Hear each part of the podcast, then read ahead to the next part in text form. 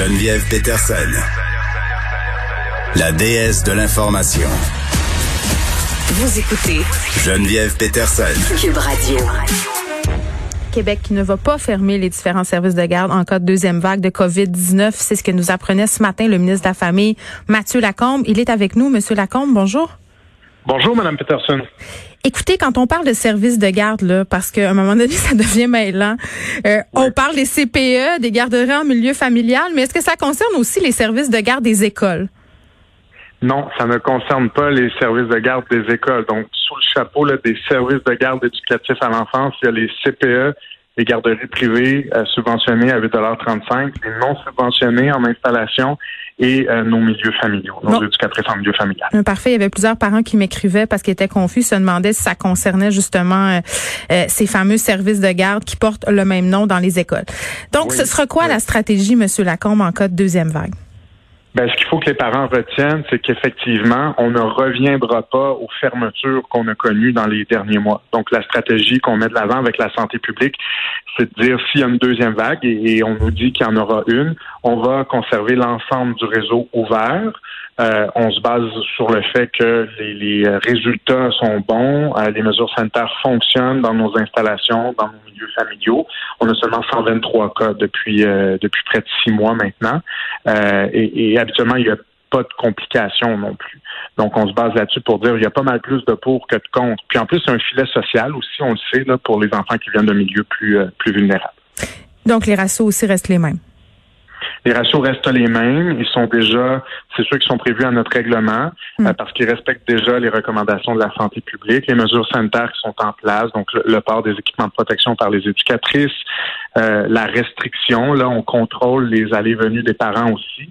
En mesure du possible, on, leur demande de faire la transition avec l'enfant à l'entrée et de pas pénétrer à l'intérieur du hmm. CPA ou de la garderie. Ils peuvent le faire dans certains cas. on garde toutes ces mesures-là qui fonctionnent bien euh, pour se donner cette chance de rester ouvert en, deuxième vague. Oui, puis les services de garde quand même fonctionnent depuis un petit bout, là, j'ose croire, et je pense que ça se passe assez bien, Monsieur Lacombe. Là. Mais un truc qui inquiète les parents, c'est quand même l'avenue euh, justement euh, de la saison froide, euh, la saison de la grippe, la gestion des symptômes. Là, là, quand on prend pour acquis que le nez des enfants coule d'octobre à, à quasiment juillet, là, comment on va gérer ça, les, les, symptômes à partir, les, à partir de quand on garde notre enfant chez nous, comment qu'on gère ça?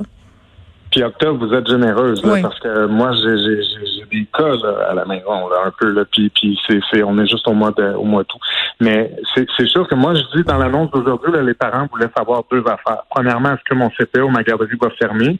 Euh, Puis combien ça va me coûter? Puis deuxièmement, euh, la gestion des symptômes, qu'est-ce qu'on fait avec ça? Donc je pense que l'outil qu'on a mis en ligne, québec.ca baroblique euh, décision COVID-19, ça va beaucoup aider les parents parce que là, n'importe quel parent qui nous écoute, notez ça, affichez ça au frigo. Quand vous avez un doute, vous allez là-dessus. Et, c'est très, très convivial. Vous, vous euh, cochez les éléments qui s'appliquent à votre enfant et ça va vous dire quoi faire. Donc, euh, c'est pas seulement quelqu'un va vous rappeler, c'est pas flou, c'est pas vague, c'est très précis. Appelez le 911 s'il y a des difficultés respiratoires, évidemment. Euh, s'il n'y a pas de symptômes tellement, ben, ça va vous dire continuez, vérifiez, euh, soyez à l'affût. Euh, dans certains cas, ça va vous dire ben, si l'enfant devait aller au CPE, gardez-le à la maison. Donc, c'est vraiment très, très convivial. On sait quand même qu'il y a des parents euh, dont c'est le sport national de donner du Tampra ou du Advil à leurs enfants avant de les envoyer au CPE parce qu'ils veulent absolument les travailler pour différentes raisons, légitimes ou pas.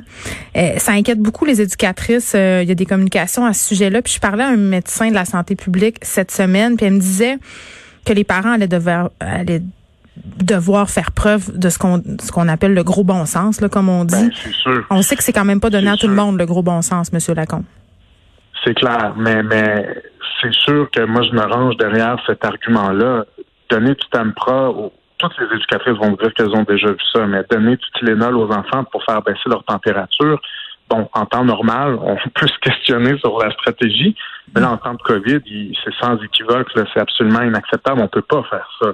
Euh, maintenant, est-ce qu'on est capable, nous, là, de, d'avoir une stratégie à toute épreuve contre ça? Non. Au même titre que monsieur, madame, tout le monde qui a des euh, symptômes de la COVID pourrait les camoufler puis entrer au travail et contaminer tous ses collègues. Mais évidemment, ça a des conséquences. je pense que personne ne veut se rendre jusque-là. Donc, on, on suit vraiment sur la bonne foi des, des gens en ayant des guides là, qui sont les plus conviviaux possibles. Puis comment on va procéder si jamais on a des cas dans un milieu donné? Ben, ça dépend. Euh, il y a une éclosion. S'il y a une éclosion, ça, c'est assez précis, c'est-à-dire s'il y a un enfant, par exemple, qui l'a contracté d'un autre enfant à l'intérieur d'un service de garde éducatif, donc d'un CPO ou d'une garderie, ça, c'est une éclosion. Même chose entre les éducatrices. S'il y a de la transmission dans l'établissement, ça, ça veut dire qu'on doit tout fermer. Et là, il y a euh, euh, disons, un laisser-passer très rapide avec la santé publique qui va prendre en charge la situation. Tout le monde va être testé, même ceux qui n'ont pas de symptômes, par exemple, et, ça se fait rapidement.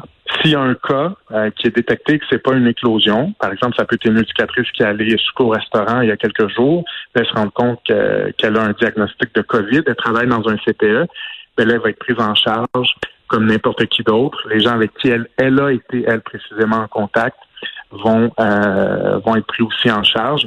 C'est la, la, la, stratégie habituelle qui va être mise de l'avant. Très bien. Donc, je pense que aussi ça soulage plusieurs parents de savoir qu'on va qu'on va pas s'en aller vers un lockdown généralisé de nos services de garde parce qu'évidemment, je pense qu'un des défis qu'on a eu à traverser euh, au printemps puis cet été, c'est la conciliation travail-famille. Là, c'est pas toujours évident quand. Ouais. Alors, Mathieu Lacombe, merci Mathieu Lacombe qui est évidemment ministre de la Famille Québec qui ne fermera pas les différents services de garde en cas de deuxième vague.